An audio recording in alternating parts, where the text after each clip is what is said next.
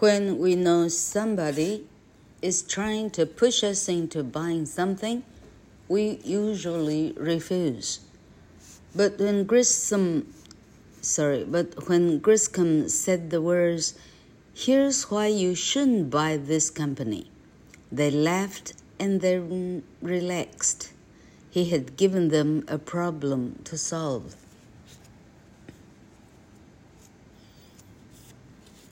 Sarah 效应的第一个法则就是说，你先讲一个 business 的最弱的弱点，能够帮你的听众立刻的吸引他们站入你这一方。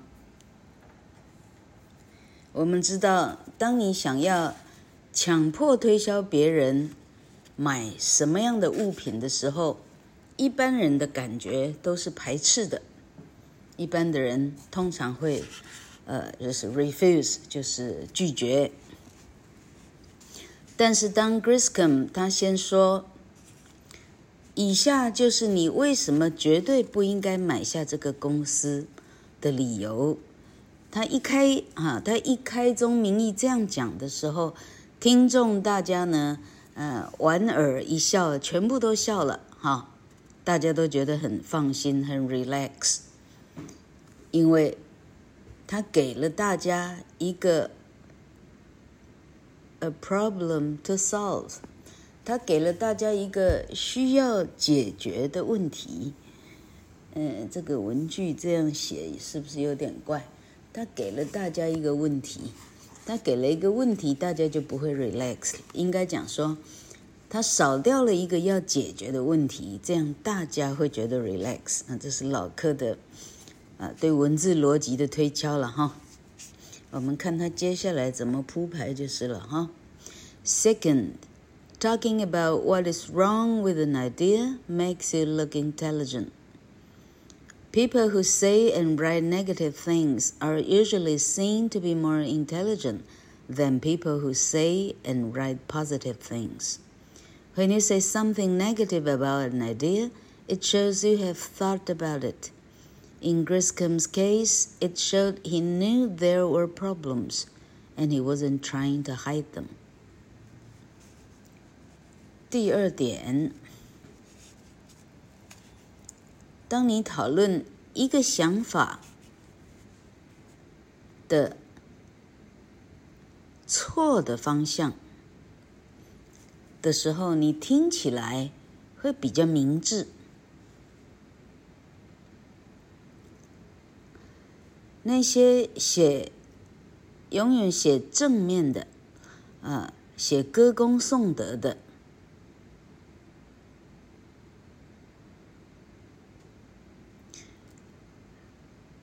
听起来会比写批评的，啊，那些写批评的听起来比较聪明。当你写负面的东西的时候，当你说一个事情的负面的东西的时候，那表示呢，你彻头彻尾的有反复的考虑过这件事情。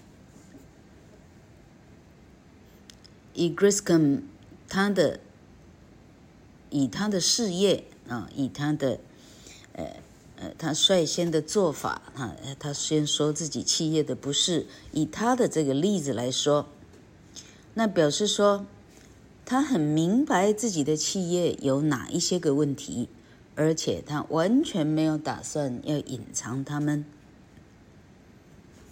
这显示出了啊卖家的哈、这个要吸引投资的人，他的至少他的一个坦白，他的真诚。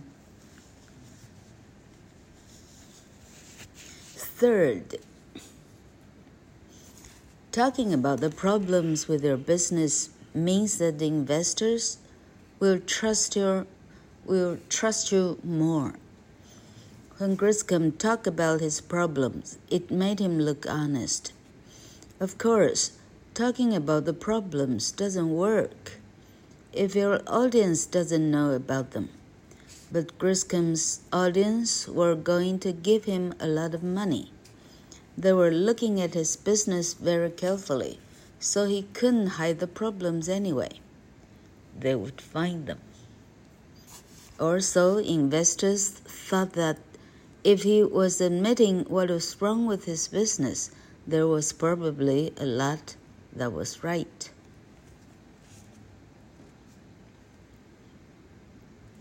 这个西洋人的辩证的方式，哈，哎，厉害。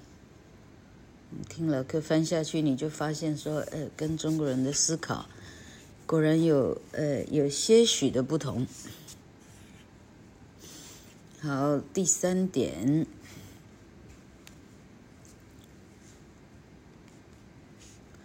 当你大谈你的生意的隐藏的许许多多的问题的时候，这表示着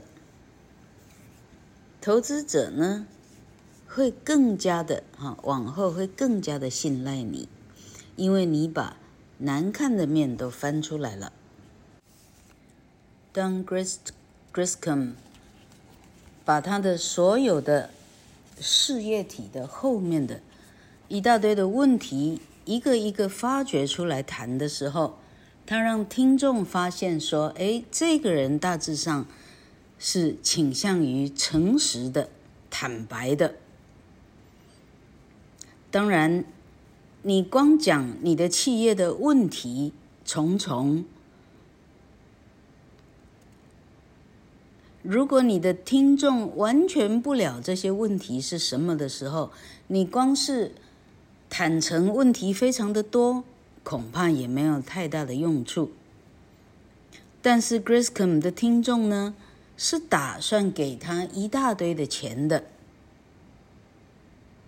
他们非常细心的审视着他的企业体，所以他反正是不能够把真实的问题给藏起来，因为到最后，投资者是会发现的。同时，投资者会相信说。如果他本人有办法坦诚这一些错误的事情的话，其他他没有说出来的，很可能大部分是对的。最后一点，Fourth, audiences are more likely to support an idea when the problems are made clear. When Griscom told investors about the problems with his, with the business, it made it difficult for them to think of other problems with it. And they began to think that maybe Griscom's problems weren't too bad.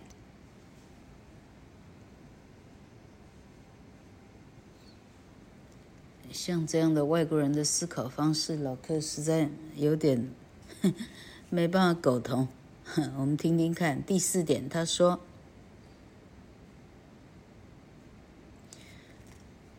一旦你把问题很完整的呈现的时候，听众大致上会支持你的想法。如果这个问题可以呈现的很完整的时候，人家是倾向于接受的。当 Griscom 把他的企业的问题。”完整的说出来的时候，它使得投资者，哎，很难再去联想其他的问题哦。他光想着他讲出来的这个问题都已经想不完了，他就不再去思考其他很可能还潜在的问题。然后他们甚至会想说。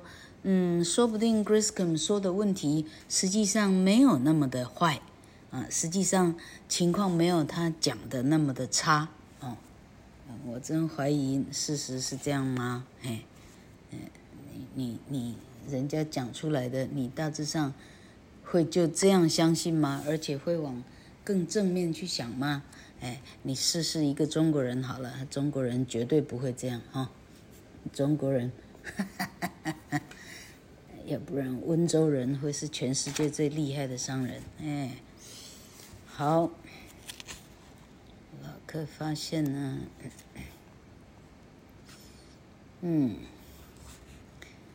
哎，在居格中的 podcast，哎，这是好，挑到这一本啊，非常好，老客尽力。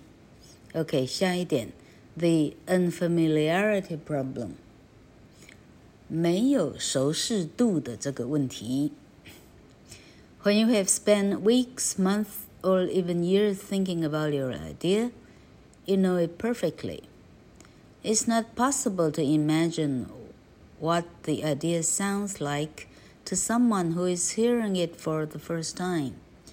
So we often present our ideas to people without enough information.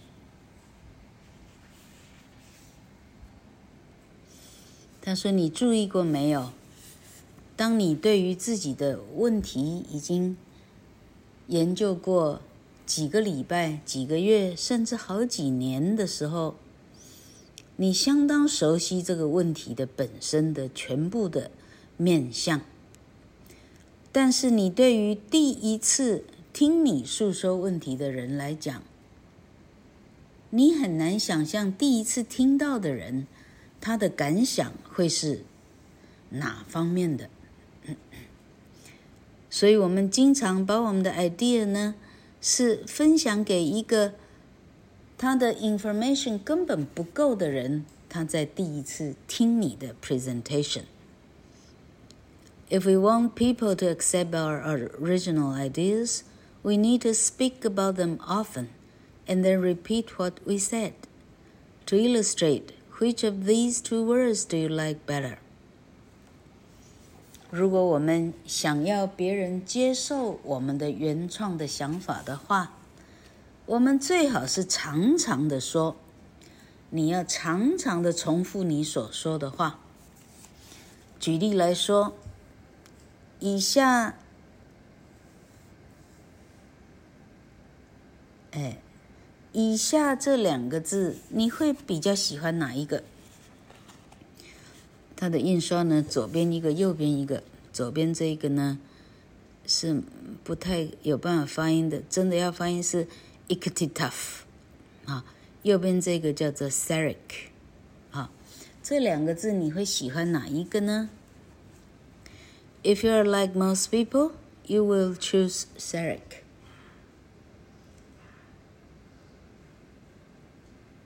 如果你像大部分的人一样的话。你会选择右边这个 Sarek。Robert Zaizong has described this.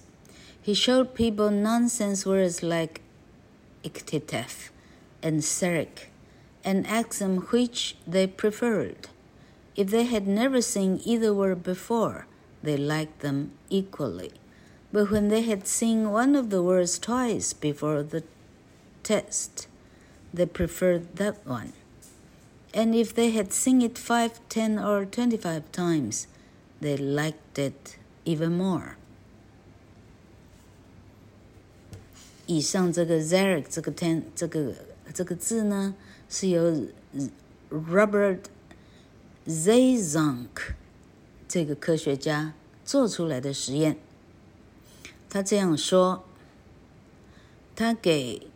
受测者两个没有意义的字，一个是 iktitaf，一个是 Zarek。他问他们，他比较喜欢哪一个字？如果这两个字从来都没看过，这两个字呢，被喜欢的比例大概是一比一。但如果他看过其中一个字两次，他就会挑那个看过两次的那一个。如果他看过五次、十次、二十五次以上，啊，他绝对会挑那个他看过比较多的那一个。I used Sarek four times earlier. There is nothing called the Sarek effect, and there is nobody called Leslie Sarek. I invented them to show how seeing the word already can affect you. Rufus Griscom is real, however, and so is everyone else in this book. 我是故意用 Sarek 这个字用了四次。 并没有所谓的 Sherrick 效应，也没有人叫做 Leslie Sherrick。我创造出来这两个字， 我是要故意让这两个字来左右你的思考。但是本文所谓所用的，呃，所引用到的 Rufus Griscom 这个人是真的。这本书其他引用到的人也都是真的。My favorite test of this is when people looked at photographs of themselves and their friends. Some of the photos were inverted, as though in a mirror, and some were not. People like the photos of their friends when they weren't inverted, because that's how they are used to seeing them.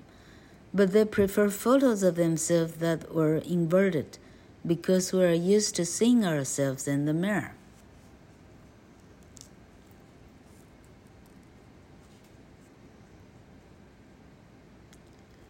我个人比较喜欢的试验，还有人们如何选择。照片，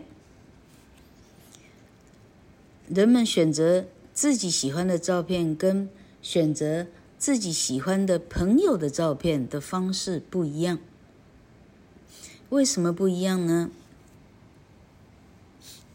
这个有关你怎么样看到这个照片。人们挑自己朋友的照片的时候，这个照片呢，并没有，呃，并没有，呃，就是它并不是镜像，没有经过镜像的啊，没有经过左右对换的。为什么呢？因为你看朋友的时候就是这个样子看到他的照片的，但是人们喜欢自己的照片呢，却是镜像的照片。就是经过左右对换的，为什么呢？因为我们看自己的时候，我们都是看镜子里头的自己，那是左右经过镜像对换的。哎呦，还有这许多考究哈。One reason for this is that the ideal of picture we are used to is easier to understand. Something that we don't know takes more effort, and that makes us uncomfortable. 这个选择喜欢的照片的理由之一，就是说，我们习惯的东西，我们比较容易去理解；我们不习惯的东西，我们得花一些时间，花一些力气去理解，这样会使得我们比较不舒适。接下来就要谈到舒适跟不舒适了哈。Making people uncomfortable.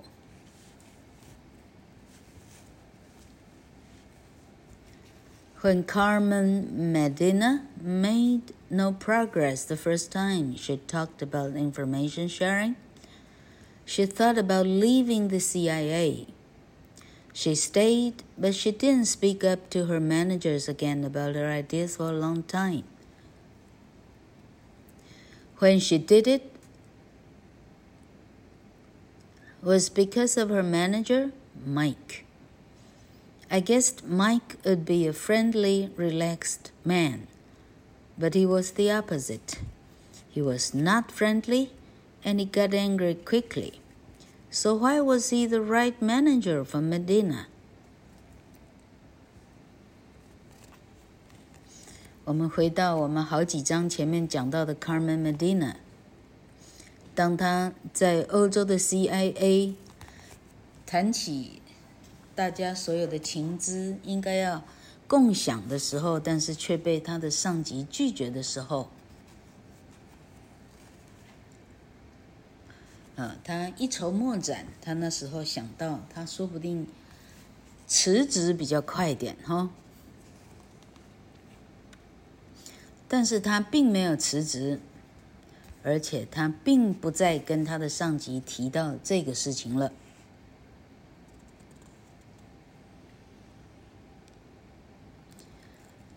当他后来决定提的时候，那是因为他遇到了一个上司，麦克，Mike。现在作家 Adam Grant 说：“我猜测 Mike 呢，可能是一个很友善的、很令人舒服的人，但是事实证明，他完全相反。他不但不友善，他很容易就暴怒。那他为什么会是 Medina？呃，正正好需要的那个经理呢？” Although he was a difficult man, Mike did care about the future of the organization. Friendly people like everyone around them to be happy, so they are less likely to push difficult ideas forward. A man like Mike didn't mind making people uncomfortable, so he was ready to give Medina time to develop her uncomfortable ideas. 虽然 Mike 是一个不好相处的人，Mike 对于公司未来的不是公司了，CIA 未来的前展，他却是非常关心的。 友善的人呢，他希望他四周的人大家都一团和气，所以他们比较不会让会产生。问题的事情在四周发展，他会让不好发展的事情呢，裹裹足不前。但是像麦克这样的人呢，他并不介意四周的人不舒服，他并不在意，所以他准备让 Medina 有足够的时间，充分发展他这个。嗯，令人不是太舒服的这个这个 idea。Another thing that Medina noticed was that middle ma managers were the most unhappy with her ideas. It is often the people in the middle who don't want to make difficulties. They have made some progress in the organization and don't want to go backward. 另一件事情，Medina 注意到的就是说，在中间的，啊， 应该讲中阶层的这些 boss，这些 manager 呢，是最不喜欢他的。改革的想法的，是在中阶层的这些 boss 呢，他们最不喜欢产生困扰的事情。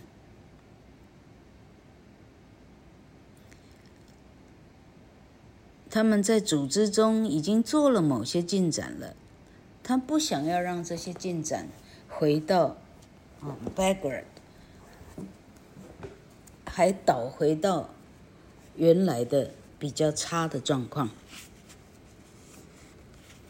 老客呢，翻到坑坑巴巴的呢，我真怀疑是我的翻译坑巴，还是这个人的写法坑巴。哎，啊，看看他有没有办法自圆其说吧。The difficulties of speaking up. Speaking up to an audience of middle managers is always a risk, but it was especially difficult for Carmen Medina because she was a woman in an organization where most of the employees were men. I thought the days when a woman could not speak up in work were in the past, but I soon realized there is still a problem with gender. In organizations around the world, people expect men to speak up and to lead. But when women when but when women speak up, they can be seen as angry.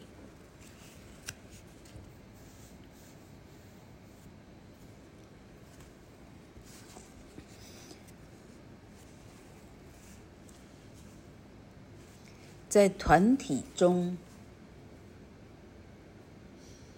呃，出头啊，出头的意思就是说，呃哈，说出来啊，嗯，说出来，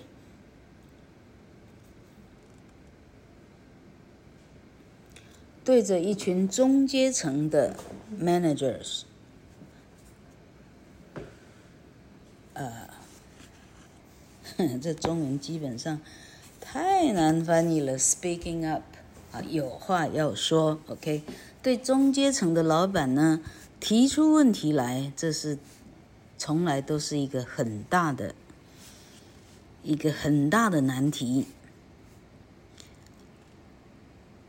尤其像 Carmen Medina 这样的，在一个组织里头，大部分是男性员工里头。他一个人是女性，而他要提出问题来，这是大大的不可能。我本来以为，在公司里头，女性员工不能发声，这已这个时代已经过去了。但我很快了解说，性别到现在，它其实还是有差别的。世界上许多的企业，人们比较期盼男人发声，而且男人起而主导。当女人发声的时候，他们是被看作他们在愤怒了。When I looked at my own research, I was very disappointed. In an international bank and a healthcare company, I found that suggesting good ideas led to promotions for men, but not for women. Other research shows that male employees who talk more than others are rewarded and promoted. But women who talk more are judged negatively by both men and women. When women suggested changing something at work to improve it, their bosses don't trust them and are not as likely to change anything.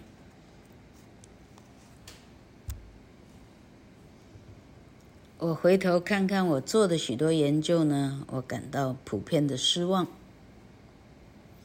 因为在一个国际的，呃，跨国际的银行。啊，一个这个 healthcare，呃，医疗组织吧，啊，跟健康有关的医疗的，啊，医疗的的 company，OK，我发现说，提出好的 idea 的人，只有男人得到升级，女人没有，其他的研究。显示说，发更多声的男性呢，他被升级、被奖励的有非常多，但发很多声的女生呢，被其他的男性跟女性的同事，呃，就是 judged。大家把他，就是大家同时排斥他，大家把他的分数打得非常的低。当女人提议说公司应该改变什么来改良的时候，老板不但不信任他，而且没有打算改变任何东西。There is no doubt things were difficult for Medina because she was a woman in an organization of mostly men. But she was also a, per, a Puerto Rican. Being from two groups like this makes a difference. Ashley Rosette, an African American researcher, found that people behaved differently when she spoke up than when white women and black men did. When black women leaders failed, they were judged harder than black men or than white men and women.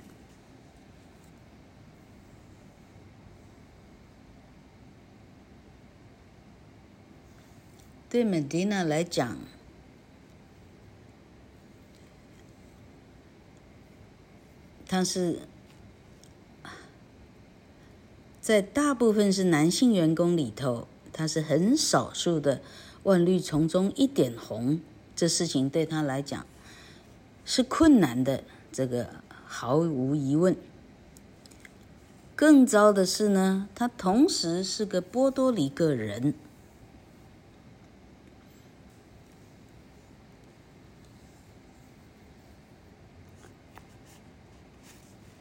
她又是个女的，又不是白人，这件事情 让她难上加难。有一个研究者叫做 Ashley Rosette，她是一个非裔美人，她发现说，人们的反应是不一样的。当他发生跟其他的白种女人发生，跟黑的男人发生的时候，人们的反应是不同的。当黑的女女的首首领人物失败的时候，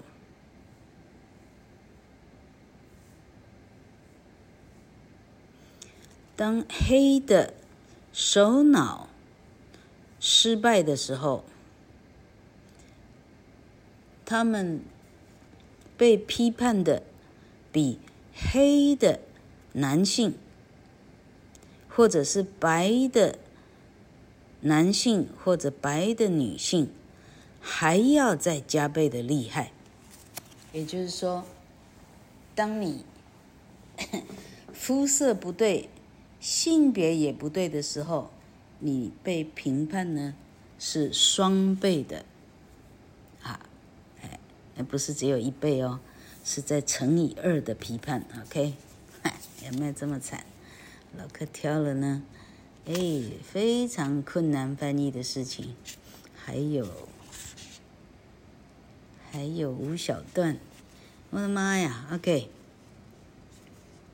The road not taken。这一章还有五小段，我们听听看。In 1985, Donna Dubinsky was working as Apple's distribution and sales manager. It was a busy job, as sales of Apple computers were increasing quickly. Then Steve Jobs suggested that Apple stop using its six distribution centers and moved to just-in-time distribution. Computers would be finished in the factory when they were needed and would be delivered to customers direct from the factory. 一九八五年的时候，Donna Dubinsky，他那时候担任苹果的。 Distribution manager，distribution 应该就是送货的哈，sales，sales manager，啊，业务经理啊，他在担任他的这个嗯，送货送货的专业术语怎么讲？呃，啊，还总之送货的这种业务经理哈。这是非常忙碌的工作，因为那时候 Apple 的电脑呢，呃，这个，啊，这个怎么讲啊？这个生意啊，一路的上扬。那时候贾伯斯建议说，Apple 应该停止它六个这个营业点。而且应该改成谁啊应该讲说谁定谁组啊网上有人订单才需要开始组装 ok just in time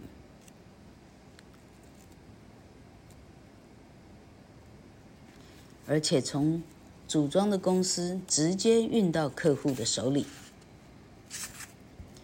Dubinsky thought this was a big mistake.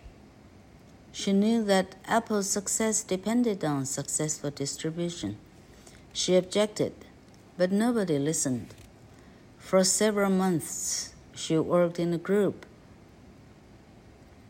that looked at just in time distribution. Everyone seemed happy to go ahead with the new just in time system, except Dubinsky. She spoke up against the idea and told Apple they must give her 30 days to create a different system.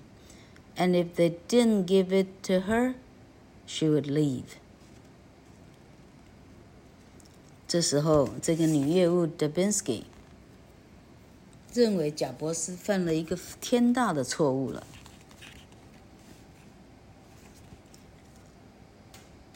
他知道说，苹果的成功在于它，嗯，很成功的 distribution，啊，它的应该讲说，它贩售的网络是非常成功的。于是他反对贾伯斯的计划，但没有人听他的。好几个月呢，他必须待在一个，呃，在监督这个嗯水点水煮系统。的这样的一个组织里，大家仿佛是非常开心的，啊，来准备迎接这个新的这个系统。除了 Debinsky 这个人，他很勇敢的说出来，说这个组织这样做法，这样的改变呢，有哪里不好？他告诉公司呢，他们要给他三十天，来赶快做出来一个新的系统。如果他们不给他这三十天的话，他打算离职。She was taking a big risk, but she was given the time. At the end of the 30 days, she suggested a new distribution system, and it was accepted. People knew he had done a good job in the past. She had status. Many people would think that arguing with Steve Jobs, known as a difficult man, would not be a good idea. But Jobs liked people who argued with him, and he was open to new ideas of doing things. And Dubinsky wasn't doing it for herself, she was doing it for Apple. Jobs understood that. Dubinsky 做了一个非常大的冒险。问题是，贾伯斯真的给他这三十天。 三十天以后，他做出来一个新的，呃，一个营业分配所的一个新的案子，这个案子被接受了。德宾斯过去的成绩斐然，他有他在公司里的一个身份跟地位。大家也知道呢，跟贾伯斯要去争论呢，是不是很明智的？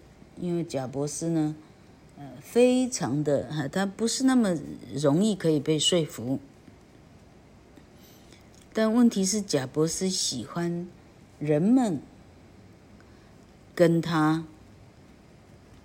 哎，跟他辩论，而且他本人呢，他开放任何的不一样的想法，他都很想能够听听看。而且 Dubinsky 他不是为了他自己，他不是为了一己之私，他这样做法是为了 Apple。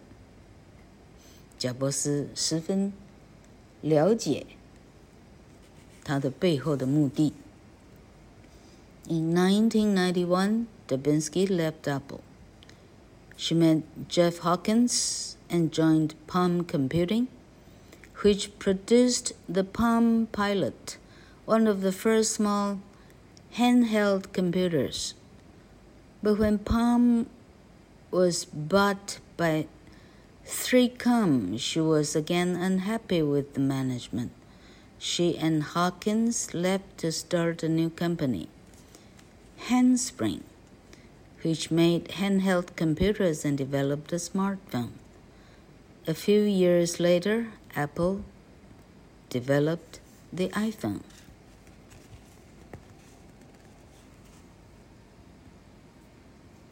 到一九九一年，Dubinsky Dubinsky 离开了 Apple，他遇到了 Hawkins Jeff Hawkins 这个人， 他们两个一起组了 Palm Computing。Palm Computing 这个计算公司，然后他们。开始生产 Palm Pilot，Palm Pilot 这个手掌型的三 C 产品，它是第一个在手上可以手持式的电脑。结果 Palm 呢，后来被 ThreeCom 这个公司买掉了的时候，他。又再一次觉得很不开心，他跟 Hawkins 就离开了，他们开了另外一个公司，